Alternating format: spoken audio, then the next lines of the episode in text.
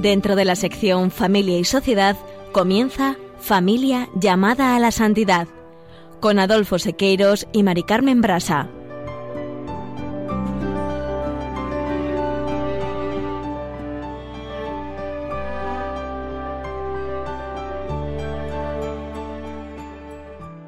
Muy buenos días, queridos oyentes de Radio María y familia de Radio María.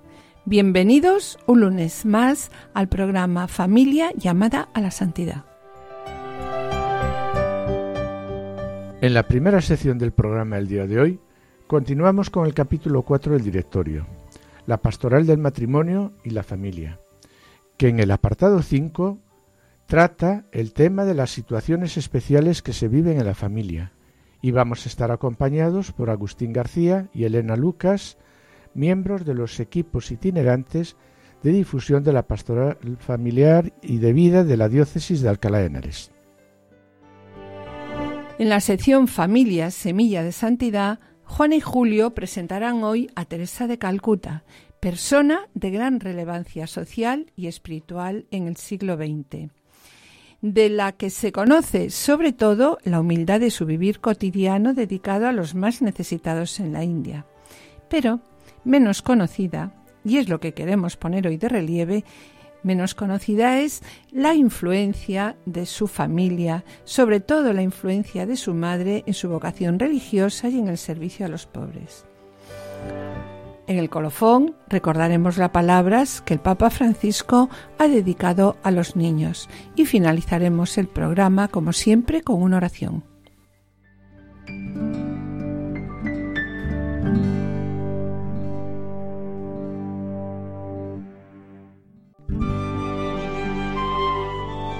Directorio de la Pastoral Familiar. Hoy, mis queridos amigos y oyentes de Radio María, comenzamos el programa con un pequeño testimonio personal. La primera lectura de la mañana del viernes hablaba de David y su afrenta a Uría, que terminó con la muerte de éste. Tras esta lectura, yo pensé, ¿qué sentido tiene esta lectura?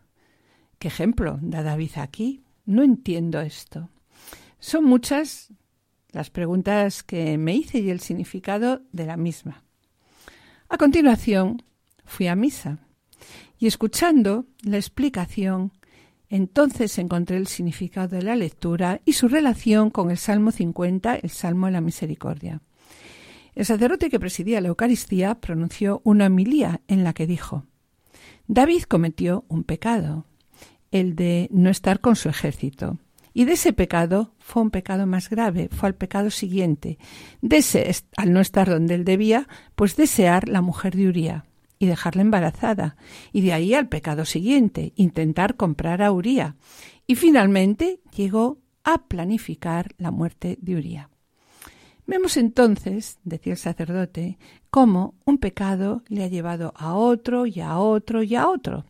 Pues bien, eso nos pasa a nosotros en nuestra vida ordinaria. No damos importancia a las pequeñas faltas y de, ahí vamos pasando de faltas leves a otras pues cada vez más graves. Bien, mirad, yo no quiero explicaros la lectura, porque sé que todos vosotros escucháis por la mañana las magníficas eh, homilías del Padre Horta la magnífica explicación del Evangelio y las lecturas del Padre Horta. Lo que sí quiero transmitiros es que es bueno y necesario hacer oración personal, ¿no? Descubrir lo que el Señor nos dice a través de su palabra, pero es fundamental acudir a la ayuda y acompañamiento espiritual que siempre nos van a ayudar a interpretar mejor la palabra de Dios. Y como conclusión, quiero deciros que si ese día no me hubiesen explicado las lecturas, yo me hubiera quedado sin entender el sentido de lo que Dios quería decirme a través de su palabra. Bien, Mari Carmen, y pasando a otro tema, en el programa de hoy, para ayudarnos a reflexionar sobre las familias en situaciones especiales, tal como describe el directorio, tenemos con nosotros de nuevo a Elena Lucas y Agustín García, que nos han acompañado en programas anteriores. Hola, buenos días, Mari Carmen. Buenos días, Hola, Adolfo. ¿qué tal, Adolfo? ¿Qué tal, Mari Carmen? Agustín y Elena poseen estudios de máster en Ciencias de Matrimonio y Familia impartido por el Instituto Juan Pablo II y de su currículum queremos destacar además de que son buenas personas, ¿no? Que son miembros de, de, los equipos itinerantes de difusión de la Pastoral de Familia y Vida de la Diócesis de Alcalá de Henares. Hola, Agustín. Bienvenida de nuevo al programa, Elena. Gracias por venir, gracias por venir a nuestra querida Radio de la Virgen. Vamos a seguir tratando hoy con vosotros, vamos a seguir hablando sobre las situaciones particulares de especial dificultad que se presentan en las familias y a las que la Iglesia como madre que es les dedica mayor atención. Bien, queríamos preguntaros, ¿qué dice sobre ellas el directorio, Agustín? Hola, sí, Adolfo. Eh, mira, estas situaciones, como ya, como ya comentábamos en el programa anterior, siempre reclaman una atención pastoral específica. Se debe tener siempre en cuenta la realidad de las familias y discernir las situaciones particulares. Solo de esa manera será posible prestar la ayuda que necesitan. Es lo que dice el punto 185 del directorio de la pastoral familiar. Sí, en el programa anterior Hemos hablado de los matrimonios sin hijos, de las personas mayores y matrimonios de edad avanzada, de las situaciones de viudedad. Pues bien, hoy queremos hablar con vosotros de otras situaciones especiales que reclaman una atención pastoral específica, como pueden ser familias monoparentales, matrimonios con hijos discapacitados o con enfermedades especiales y huérfanos privados de familia. Todas ellas son personas que han de encontrar el apoyo de la Iglesia y de toda la sociedad. Bien, comenzamos entonces. Sobre familias eh, monoparentales, ¿qué podéis decir? ¿A qué llamamos familias monoparentales, primeramente? Pues eh, son los hogares monoparentales, se llaman así porque están formados por uno solo de los progenitores que convive con uno o más hijos. ¿Y podrías comentar brevemente la situación en la que se encuentran las familias monoparentales en España? Según el Instituto Nacional de Estadística, los datos del año 2013 reflejan que en España existen 1.700.000 millones de familias monoparentales y si acudimos a los datos del año 2014, vemos como este dato ha aumentado notablemente, siendo un 25% los hogares que solamente tienen una sola persona. Y si observamos los datos del 2015, esta cifra vemos que sigue en aumento. Bien, después de lo que nos acabáis de decir, después de analizar un poco la situación de la estadística en la que se encuentran las familias monoparentales, me gustaría, que lo aclararais algo más y que nos aclararais lo siguiente. De estos hogares monoparentales, hogares con una persona, ¿cuántos de ellos son hogares en los que viven madres con niños? Eh, esta es una pregunta muy interesante, Mari Carmen ya que de estos hogares con una persona, que se denominan monoparentales, el 83% son madres con hijos y un dato a destacar es que el 51% son madres de más de 40 años. Y como podemos ver ¿eh? de los datos que presentáis, ¿no? de los datos aportados por el Instituto Nacional de Estadística, en un porcentaje elevado, casi un 25% de las familias, es que esto es mucho, ¿no? Es decir, la cuarta parte son familias de una persona. Sí, efectivamente. Como dices, un porcentaje elevado, casi un 25% de las familias, es decir, la cuarta parte, de las familias que existen en España son familias de una persona y de ellas más de un 50% son madres solas con hijos, estando la mayor parte de estos hogares sustentados por una mujer, que en el 40% vive por debajo del umbral de la pobreza y está en riesgo de exclusión social. La verdad que la cifra que acabáis de comentar es preocupante, ¿no?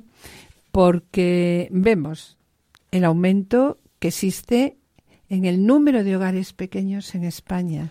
Eh, mira, de los datos aportados por el Instituto Nacional de Estadística, una cifra alarmante es que cada vez hay más hogares, pero son cada vez más pequeños. En estos momentos, el número medio de, de miembros del hogar ha disminuido considerablemente durante los últimos 40 años, pasando de casi cuatro personas por hogar en 1970 a 2,5 en julio de 2013. Si observamos la evolución en el número de hogares y en su distribución por tamaños entre 2002 y 2014, se aprecia cómo los hogares son cada vez más pequeños, de una o dos personas. Esta cifra va en aumento.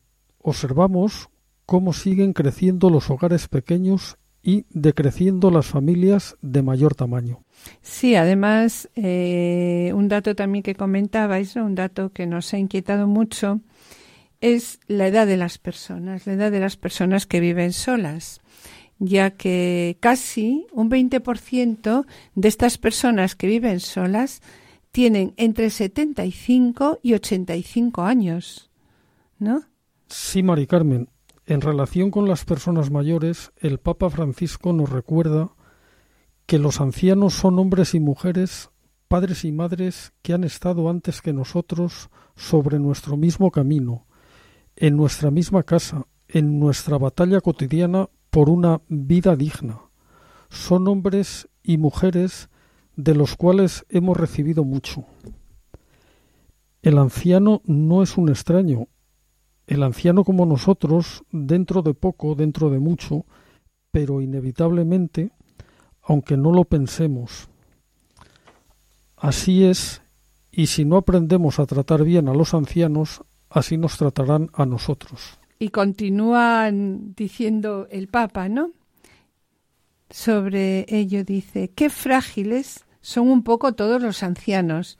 Algunos, sin embargo, son particularmente débiles, muchos están solos y marcados por la enfermedad, algunos dependen de cuidados indispensables o de la atención de los otros.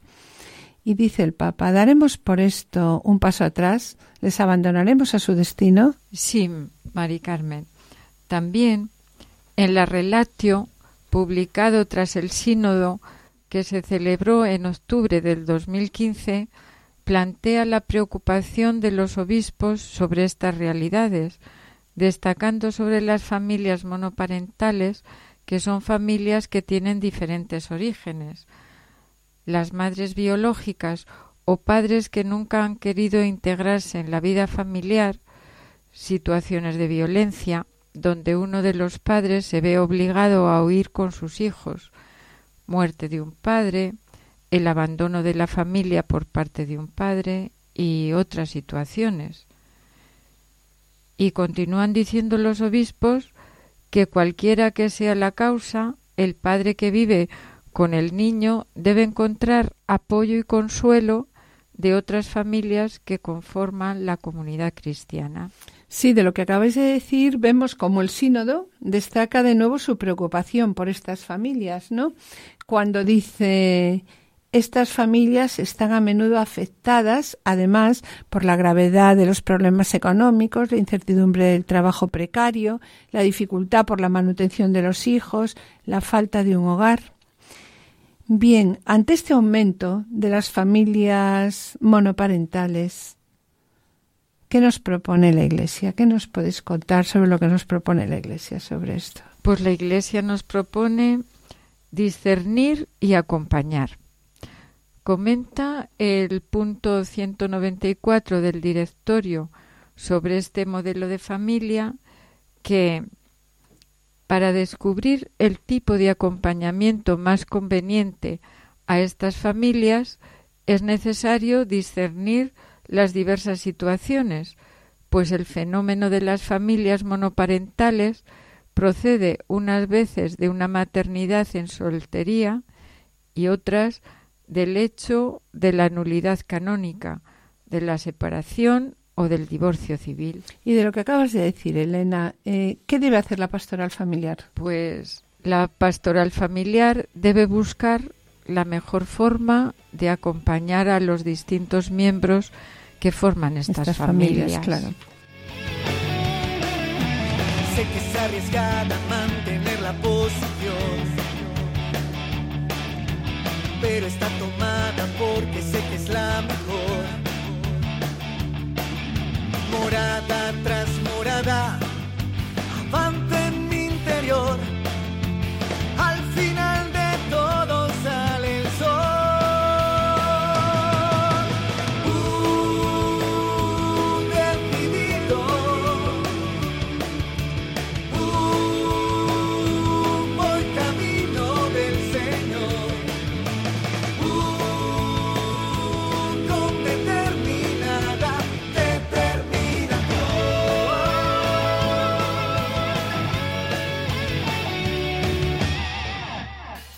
Las cadenas que me impiden avanzar. Merece la pena, yo camino en libertad. Morada tras morada, avante en mi interior.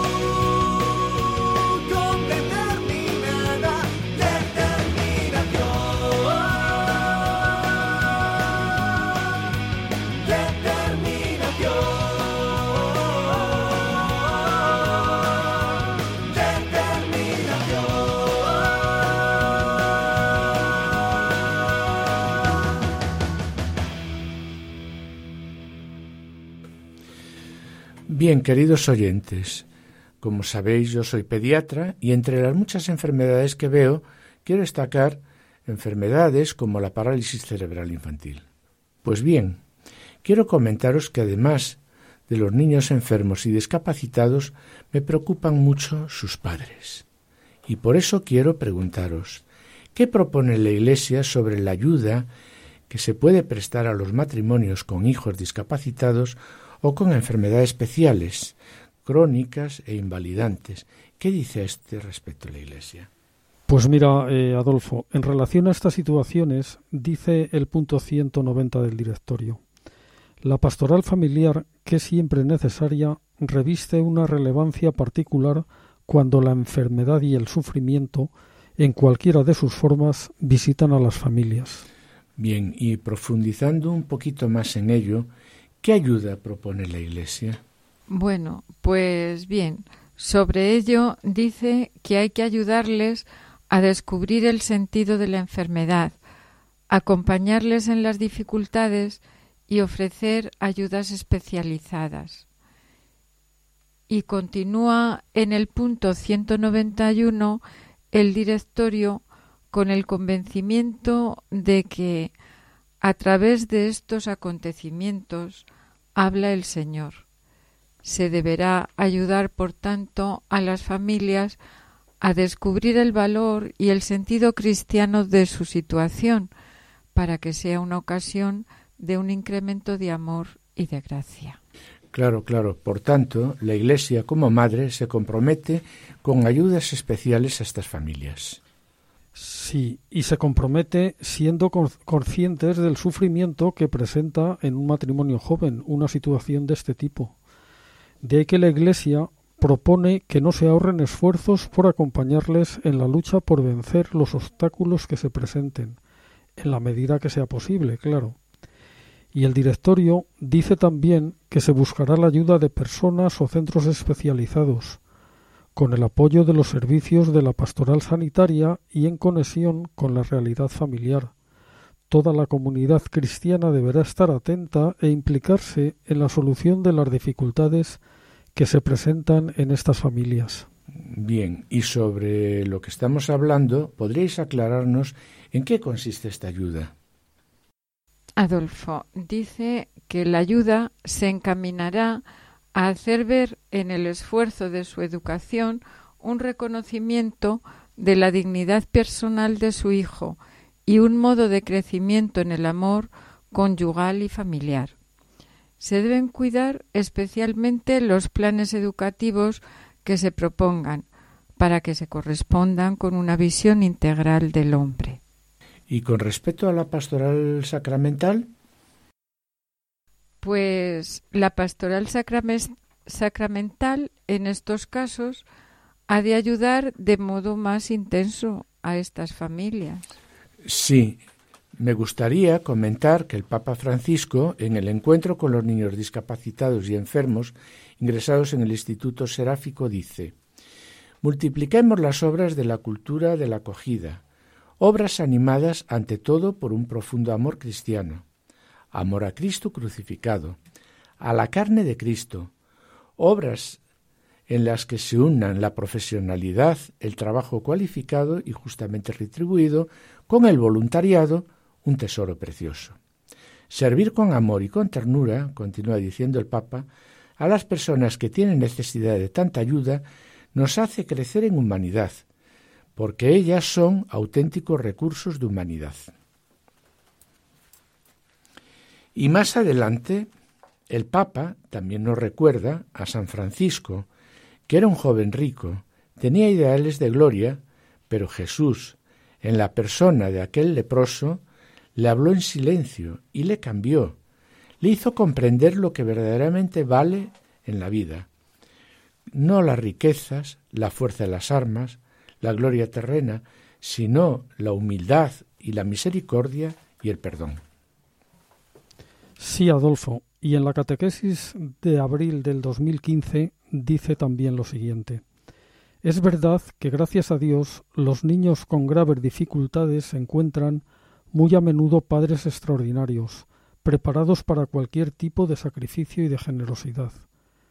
Pero no se debería dejar solos a estos padres, deberíamos acompañar su fatiga, pero también ofrecerles momentos de alegría compartida, y de, alegría despreocupada, para que no sean presos solo de la rutina terapéutica. Quiero vivir y he de vivir para Dios, yo he de vivir. Quiero vivir y he de vivir para Dios, yo he de vivir. Cuando la cascada de mi alrededor quiera arrasar la vida que nace en mí pensaré que quiero vivir y he de vivir para Dios, yo he de vivir, quiero vivir y he de vivir para Dios, yo he de vivir. Queridos oyentes y familia Radio María, Estamos en el programa Familia llamada a la Santidad, dirigido por Adolfo Sequeiros y quien les habla Mari Carmen Brasa, con sintonías originales y banda sonora especialmente compuesta para cada uno de los capítulos de Familia, Semilla de Santidad, por nuestro querido compositor Seque. Finalizamos esta primera sección y antes de iniciar la segunda sección del programa quisiéramos adelantarles que en el corofón escucharemos unas palabras del Papa Francisco dedicadas a los niños y finalizaremos el programa con una oración. Entonces pensaré que quiero vivir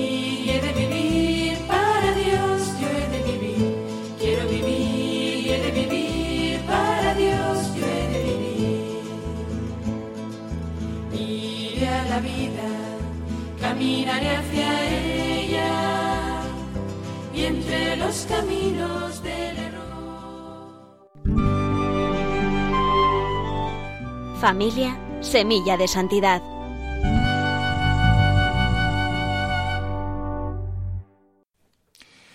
Queridos oyentes de Radio María, en el espacio Familia Semilla de Santidad, nos acercamos hoy a una persona de gran relevancia espiritual y social en el siglo XX. Nos referimos a la Madre Teresa de Calcuta, ya beatificada y próximamente canonizada por el Papa Francisco, de cuya vida se conocen numerosos acontecimientos y también los hechos humildes de su vivir cotidiano dedicado a los más necesitados en la India. Son menos conocidas, sin embargo, las circunstancias relativas a su infancia y la influencia que su familia, especialmente la figura de su madre, tuvo en el desarrollo de su vocación religiosa y de servicio a los pobres. Acerquémonos, pues, a la niñez y primera juventud de la futura santa.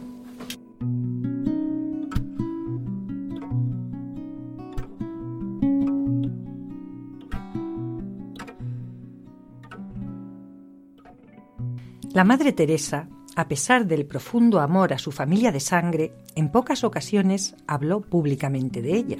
Así afirmaba, cuando uno lee una carta no piensa en la pluma que la ha escrito, lo único que quiere saber es cómo es la persona que la ha escrito. Esto es lo que soy exactamente en manos de Dios, solo un lápiz insignificante. De este modo, solo permitía escribir sobre ella para gloria de Dios y reconocer su nombre en relatos acerca del espíritu y la alegría de amar a Jesús. No obstante, a lo largo de su vida, las palabras sobre su familia muestran con toda claridad que la semilla de su labor se encuentra en la profunda religiosidad de su hogar almarés. Para conocerlo, el testimonio fundamental lo ofrece, ya en la vejez, su hermano Lazar. La futura Teresa de Calcuta nació el 26 de agosto de 1910 en Skopje, entonces capital de Kosovo, que era una provincia del Imperio Otomano, y fue bautizada al día siguiente como Agnes Kongsa en la iglesia del Sagrado Corazón de la ciudad.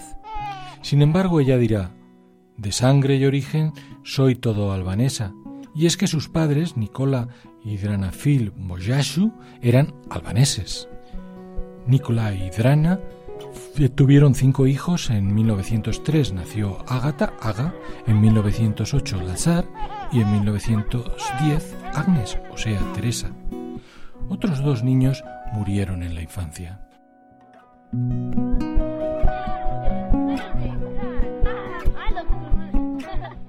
Teresa, en un testimonio extraordinario, recuerda el hogar de sus primeros años.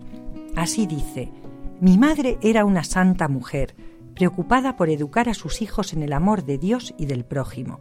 Se esforzaba por mantenernos unidos en el amor de Jesús.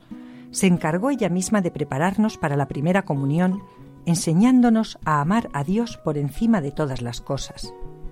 Al hablar de las relaciones entre sus padres, continúa relatando. Por muy ocupada que estuviera durante el día, al atardecer se apresuraba siempre a estar preparada para acoger a nuestro Padre. Por entonces nosotros no comprendíamos las cosas. Llegábamos incluso a sonreírnos y tomarle el pelo. Hoy día me doy cuenta del inmenso amor y ternura que le tenía. No importaba lo que tuviera que hacer. Para acogerlo, nuestra madre tenía siempre preparada la mejor de las sonrisas.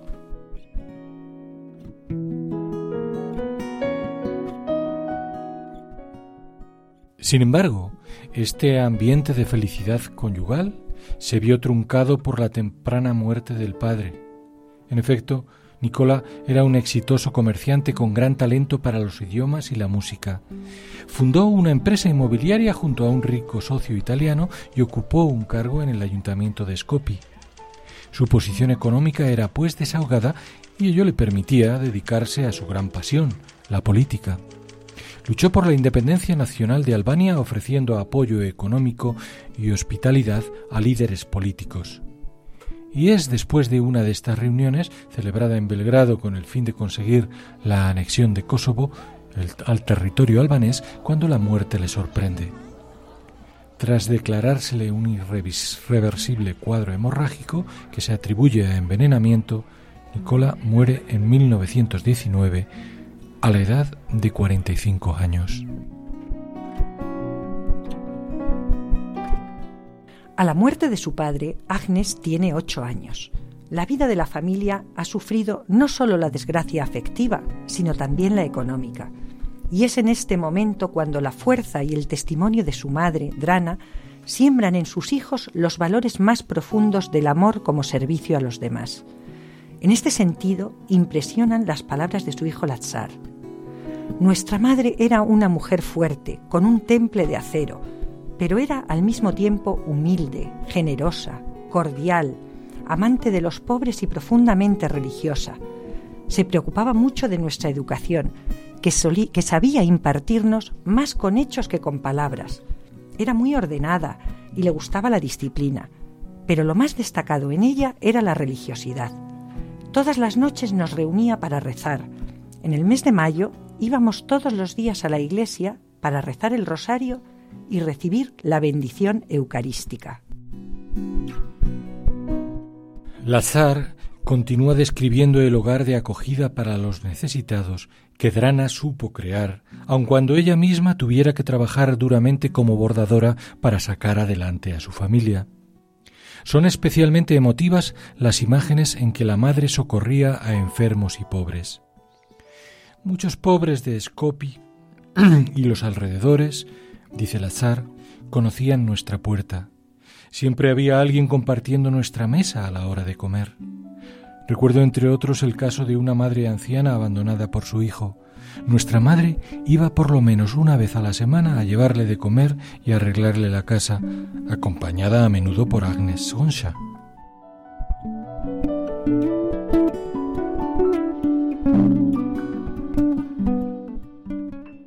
Y continúa relatando.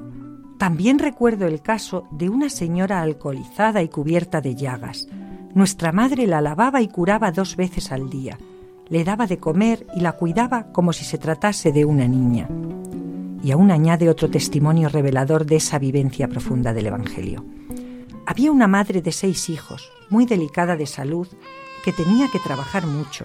Nuestra madre se ocupaba también de ella. Cuando le era imposible acudir a su casa, mandaba en su lugar a Gonsha. Al fallecer la pobre señora, sus hijos crecieron con nosotros como si fuéramos hermanos.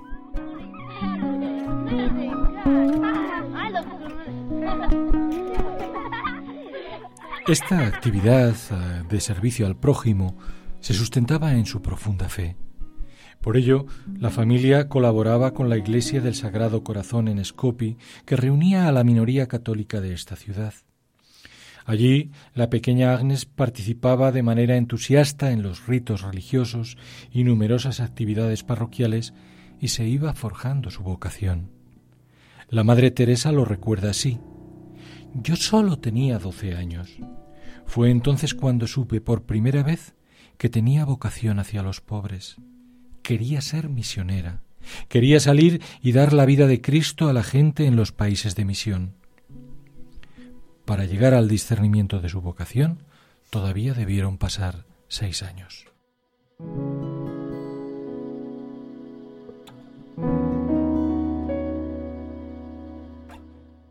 En efecto, es su oración devota a la Virgen de Lesnice en la montaña negra de Skopi la que arroja luz a su vocación.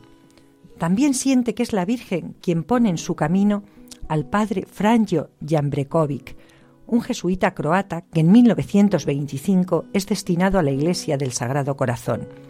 En esta parroquia ejerce una profunda acción cultural y evangelizadora. Funda allí la Cofradía de las Hijas de María y es un padre espiritual para Agnes. Así, en la inquietud de la joven por discernir si realmente Dios la llama, el padre Jan Brekovic le explica cómo la profunda alegría que siente es la confirmación que tanto anhela. La orientación final para su vocación la encontraría en los relatos y testimonios de los jesuitas yugoslavos destinados en misiones en la India. Con inmensa ilusión decide finalmente solicitar el ingreso en la Orden de las Hermanas de Loreto que ejercían su labor misionera en Bengala y siente, cuando tenía 18 años, que la Providencia le ha señalado el camino.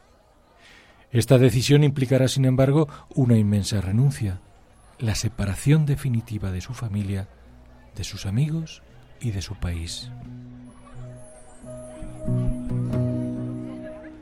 En efecto, Agnes, ya con el nombre de Teresa, inicia su extraordinaria labor misionera en la India.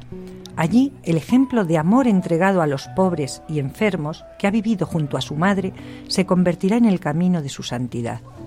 En medio de enormes dificultades, funda en 1950 la Congregación de las Misioneras de la Caridad. Ya en la década de los 60 y 70, su labor es conocida en todo el mundo y en 1979 recibe el Premio Nobel de la Paz. También el gobierno de la India le concede su más alto galardón. Se convierte en una persona de gran relevancia pública, lo que ella aprovecha para difundir más su gran labor misionera.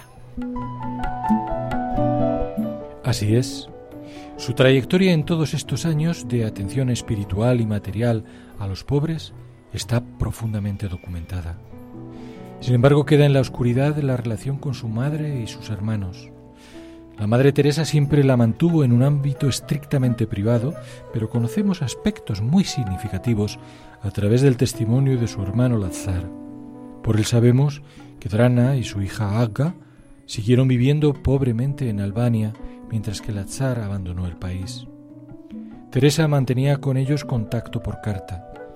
Cuando los viajes de la Madre Teresa por todo el mundo se volvieron frecuentes, intentó regresar a su país, pero las autoridades comunistas de Albania se lo impidieron.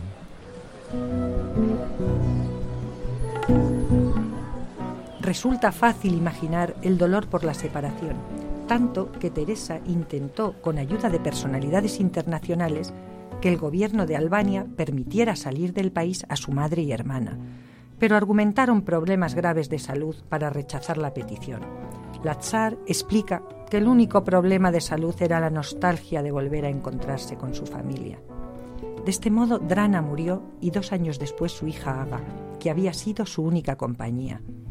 La Madre Teresa sufriría este dolor sustentada, como siempre, por su profundo amor y confianza en Dios.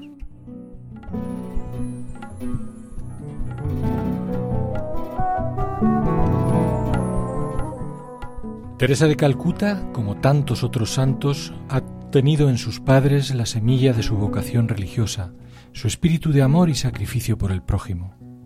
Y sin referirse de manera concreta a ellos, sí se percibe con claridad la importancia que concedía a la familia en la educación espiritual y moral de sus hijos.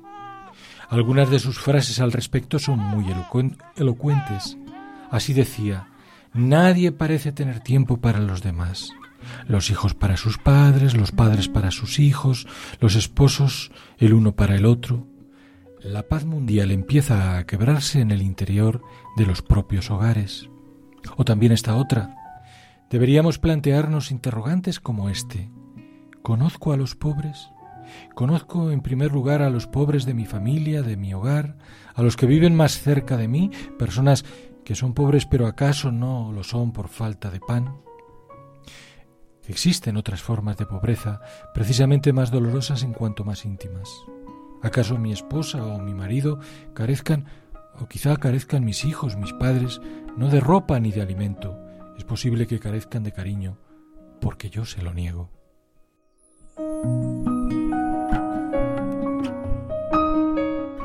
Estas reflexiones se multiplican en sus escritos sirvan como conclusión estas palabras de la Madre Teresa de Calcuta. ¿Dónde empieza el amor? En nuestros propios hogares. ¿Cuándo empieza? Cuando oramos juntos. El mundo está saturado de sufrimientos por falta de paz. Y en el mundo falta paz porque falta en los hogares. Hay muchos, demasiados hogares divididos. La familia que reza unida permanece unida. Que estas hermosas palabras sean una guía para todas nuestras familias cristianas y que Dios les bendiga. Hasta el próximo programa, Dios mediante.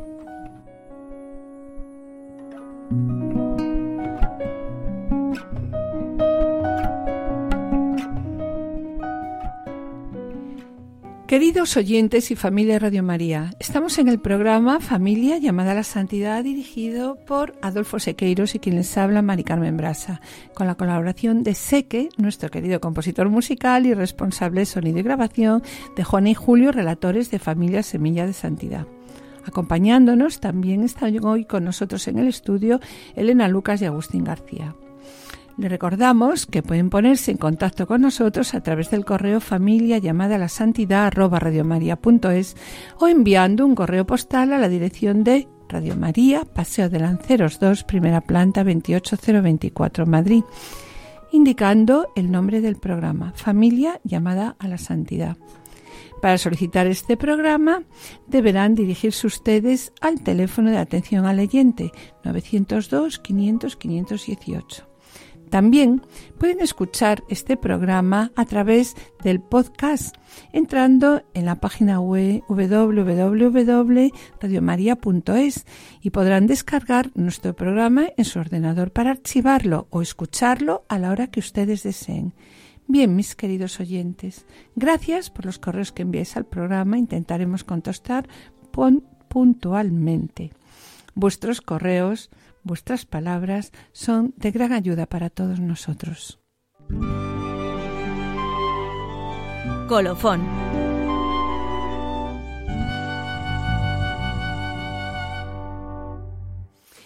Después de escuchar la humildad del vivir cotidiano dedicado a los más necesitados de Teresa de Calcuta, me gustaría comentar una realidad, una realidad que causa asombro en esta sociedad, en la que tanto hablamos de los derechos humanos y es la situación de los niños huérfanos y privados de familia, de los que el Papa Francisco dice, la opción preferencial por los pobres tiene un espacio particularmente necesario de atención los huérfanos y privados de familia.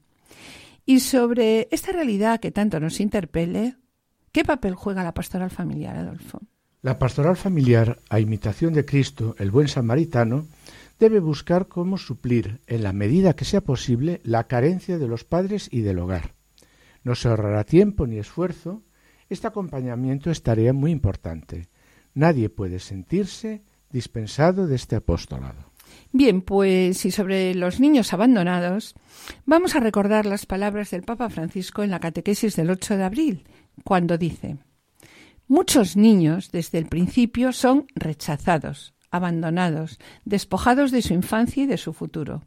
Alguno osa decir, casi para justificarse, que ha sido un error hacer venir a estos niños al mundo. Esto es vergonzoso, dice el Papa. No descarguemos sobre los niños nuestras culpas. Y continúa diciendo el Papa, los niños no son nunca un error. Su hambre no es un error, como no lo es su pobreza, su fragilidad, su abandono, y no lo es ni siquiera su ignorancia o su incapacidad. Muchos niños no saben lo que es la escuela. ¿Qué hacemos? se pregunta el Papa y nos podemos preguntar nosotros.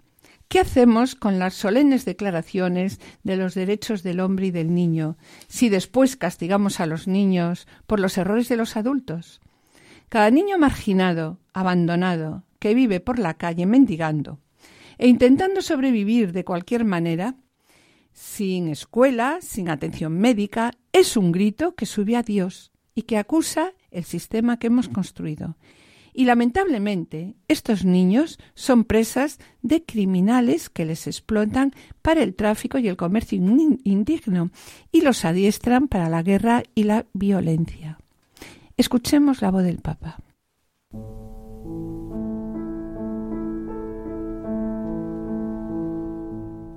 Hablando de los niños, muchos de los cuales sufren desgraciadamente auténticas historias de pasión. Pensemos en los hijos no deseados o abandonados, en los niños de la calle, sin educación ni atención sanitaria, en los chicos maltratados, a los que le roban su infancia y su juventud. Es una vergüenza para la sociedad y un grito de dolor dirigido directamente al corazón del Padre.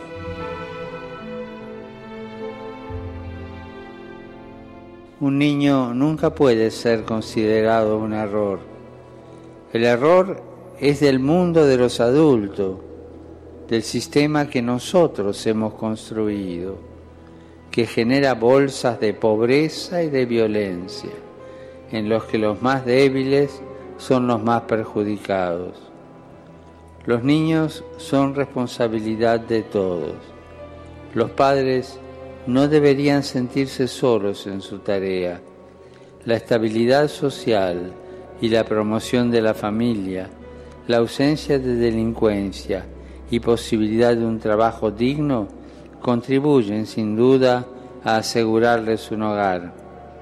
Tratándose de los niños, ningún sacrificio es demasiado costoso. Y entendámoslo bien, con los chicos no se juega.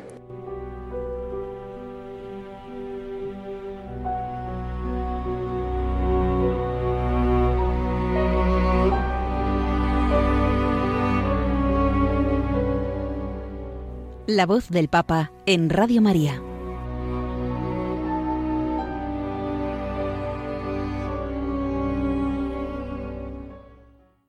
Y continúa diciendo el Papa, pero también en los países así llamados ricos muchos niños viven dramas que les marcan de una manera muy fuerte por la crisis de la familia, de los vacíos educativos y de condiciones de vida a veces deshumanas.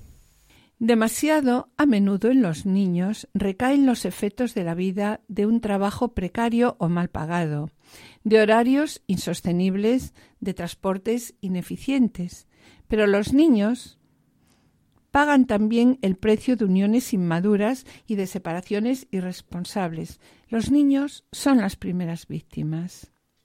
Sobre, sobre este tema nos hacemos eco de la noticia dada por la Europol denunciando la desaparición de 10.000 niños refugiados. La Agencia de Policía de la Unión Europea, que está haciendo frente a la masiva llegada de inmigrantes procedentes del norte de África, afirmó que le perdió la pista a unos 10.000 niños que llegaron al continente sin acompañantes en los últimos 18 meses. La Europol teme que los menores hayan caído en manos de bandas criminales dedicadas a la explotación infantil. Y sobre esta realidad de niños abandonados y privados de familia, ¿qué labor asistencial propone la Iglesia, Adolfo? Bien, sobre la labor asistencial que realiza la Iglesia, el punto 195 del director de la Pastoral Familiar de la Iglesia de España dice, gratitud, reconocimiento y colaboración merecen los centros e instituciones que realizan con abnegación e interés esta labor asistencial. Gracias a la dedicación de muchos, encuentran apoyo para superar las dificultades a las que le obliga su situación. Claro, y sobre la labor asistencial de la Iglesia, el Papa, en su catequesis, también continúa diciendo, también en esta época, como en el pasado, la Iglesia pone su maternidad al servicio de los niños y de sus familias. A los padres y a los hijos de este nuestro mundo lleva la bendición de Dios, la ternura materna, el reproche firme y la condena decidida. Oigamos de nuevo la voz del Papa.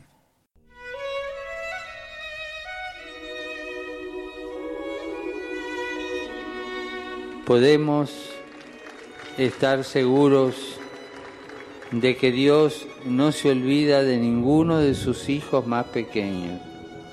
Sus ángeles están viendo continuamente su rostro en el cielo. Jesús lo trató con especial predilección, imponiéndole las manos y bendiciéndolos. Además dijo que de ellos y de los que se hacen como ellos, es el reino de los cielos. La Iglesia, por su parte, siempre ha transmitido a los niños y a sus familias la bendición del Señor, poniéndose a su servicio con solicitud maternal y defendiendo con decisión sus derechos.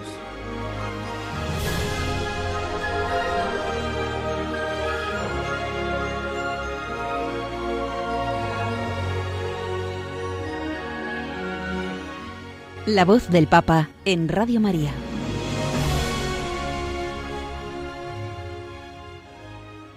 Y después de escuchar la llamada que el Señor nos hace a través de la voz del Papa, cuando dice, hermanos y hermanas, pensemos bien, con los niños no se juega. Bien, recordemos y vamos, vamos a recordar, ¿no? Cómo en programas anteriores os proponíamos acercarnos cada día a una de las obras de misericordia para intentar vivirla en nuestras familias. En el programa del día de hoy hemos hablado sobre familias monoparentales, familias con hijos con enfermedades graves y niños abandonados. Vamos a hacernos eco de las palabras del Papa para que a lo largo de estos días nos comprometamos con dos de las obras de misericordia, una corporal, como es asistir a los enfermos, y otra espiritual, consolar al triste, consolar al que está solo. Sí, mis queridos oyentes, vamos a comprometernos todos a visitar y cuidar con alegría a los enfermos y a las personas que se encuentran solas. Todos tenemos cerca alguna persona que está sufriendo. Eh, prestémosle su una atención especial, vayamos a visitarlo o si no podemos ir a visitarlo, siempre podemos llamarlo por teléfono y sobre todo prestemos una atención especial a los que sufren y están próximos a nosotros. Además, no podemos olvidarnos que el Papa nos recuerda que tan importante es el hacer como el ser. Es decir, no basta con hacer obras de misericordia, sino que hay que ser misericordiosos con los demás. Y continúa diciendo el Papa, ¿cómo podremos alcanzar la misericordia de Dios si no somos misericordiosos con los demás hombres y en nuestras propias familias? Por todo ello, Señor, te pedimos, te pedimos que nuestras familias sean templos de la misericordia, en donde se enseñe a vivirla con el mismo deseo y apostolado que lo hicieron la Virgen María y San José.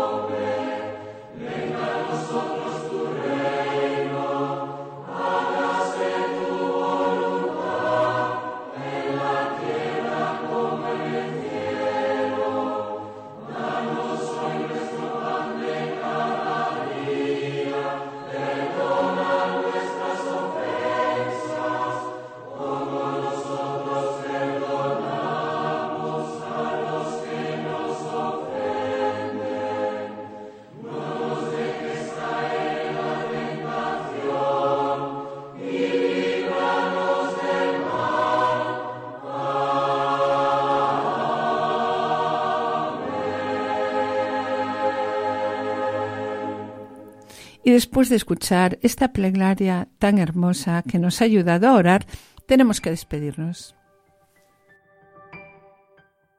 En la primera sección del programa del día de hoy, continuamos con el capítulo 4 del Directorio de la Pastoral Familiar de la Iglesia España, la pastoral del matrimonio y la familia, que en el apartado 5 trató el tema de las situaciones especiales que se viven en la familia, acompañados por Agustín García y Elena Lucas. En la sección Familia Semilla de Santidad, Juan y Julio han presentado la vida de Teresa de Calcuta, persona de gran relevancia social y espiritual del siglo XX, de la que se conoce sobre todo la humildad de su vida cotidiana dedicada a los más necesitados.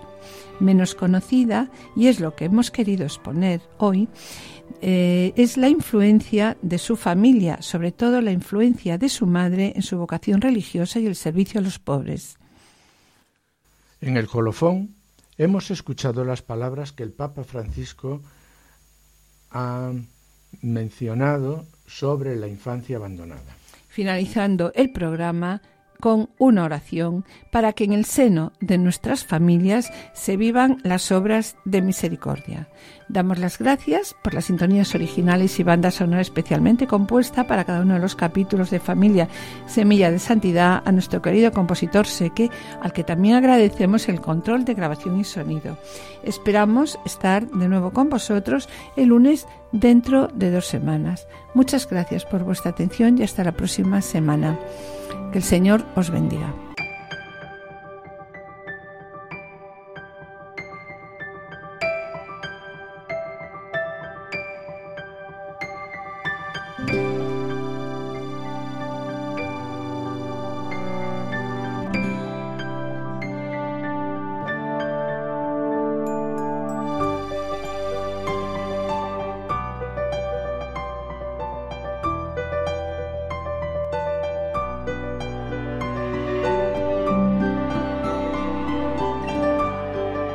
Han escuchado Familia llamada a la santidad con Adolfo Sequeiros y Mari Carmen Brasa.